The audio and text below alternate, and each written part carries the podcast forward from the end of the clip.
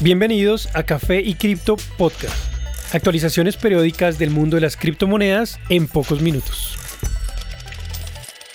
Buen día y bienvenidos a Café y Cripto Podcast. Soy Germán y esta es la actualización para hoy lunes, 26 de diciembre de 2022. En cuanto a precios, tras el fallido intento de cerrar por encima de la curva de precios promedio o EMA de 50 días, Bitcoin cae nuevamente en el área de 16.500 dólares, en donde se mantiene por casi 10 días ya. Su precio actual es de 16.820 y debido a su bajo volumen es aún posible caer a los niveles de 12.000 aproximadamente.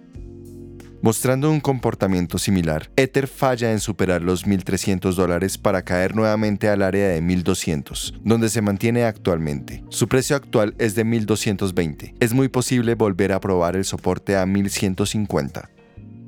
Tras caer más de 30% desde su precio reciente a 360 dólares, BNB se ubica a 245 dólares. A pesar de ser un soporte crítico, su impulso bajista sugiere una prueba del soporte a 210 dólares. XRP se ubica a 0.35 actualmente. Una continuación de su caída lo llevaría nuevamente al soporte de 0.3, visto por última vez el pasado julio. ADA muestra una fuerte caída, con lo cual acumula ya más de 5 meses de impulso bajista. Su precio actual es de 0.26 y su próximo soporte es en 0.2. En noticias. El presidente de Brasil, Jair Bolsonaro, firmó la ley que permite establecer un marco legal regulatorio para las transacciones y el uso de Bitcoin en el país. El presidente aprobó la ley sin hacer modificaciones. Las nuevas reglas reconocen al Bitcoin como una representación digital de valor que puede ser usada como un medio de pago y como un medio de inversión. La nueva ley entrará en rigor dentro de 180 días. Sin embargo, esta no hace de Bitcoin o de cualquier cripto una moneda oficial en el país. La ley legitimó el uso de Bitcoin y tiene el potencial de generar una actividad en el país. La rama ejecutiva selecciona los cuerpos gubernamentales que supervisarán este mercado. La expectativa es que el Banco Central de Brasil esté a cargo cuando Bitcoin sea utilizado como medio de pago, mientras que la Comisión de Valores supervisará su uso como un activo de inversión. El elegir al Banco Central como supervisor sería parcialmente negativo, pues su presidente ha dicho en varios casos que no ve a las criptomonedas como una alternativa seria a los sistemas actuales. Además, el Banco Central se encuentra trabajando en su propia moneda digital, que se espera empiece a ser usada en el 2024.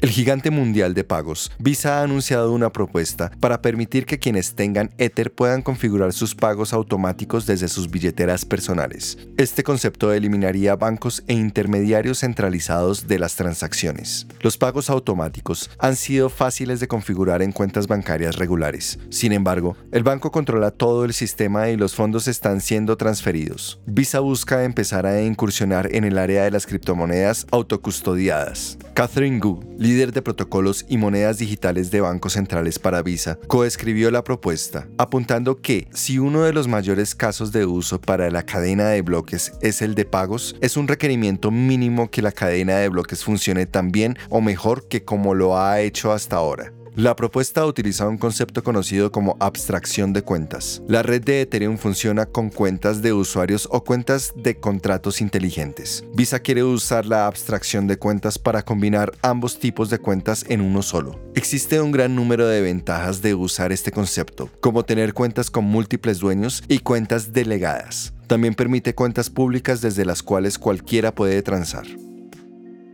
Un periódico nigeriano ha reportado que el presidente de la Cámara de Representantes de este país anunció que pasará una ley que hará del uso de criptomonedas legal. La ley reconocería a Bitcoin como una inversión. En febrero del 2021, Nigeria prohibió el uso de Bitcoin a negocios financieros. En el mismo año, se reportó que Nigeria tenía el mayor volumen de transacciones entre personas de todo el mundo y que la adopción de Bitcoin se había acelerado en el país.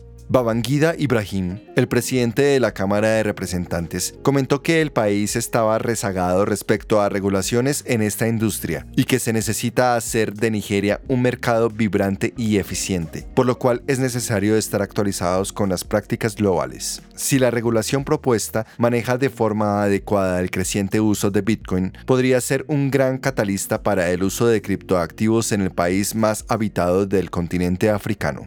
Bitcoin tiene amplia presencia en el país a pesar de la prohibición. Con la construcción de una aldea Bitcoin, participación en nuevos proyectos de desarrollo y trabajos filantrópicos por parte de la industria del minado de Bitcoins.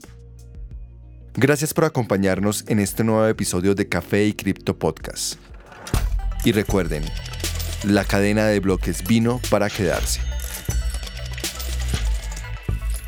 Café y Cripto es un podcast producido y editado en Bogotá, Colombia, con la participación de Miguel Santamaría en la investigación, Elizabeth Bernal en la voz y dirección de marketing, y Germán Méndez en la voz, producción y diseño sonoro. Idea original Miguel Santamaría.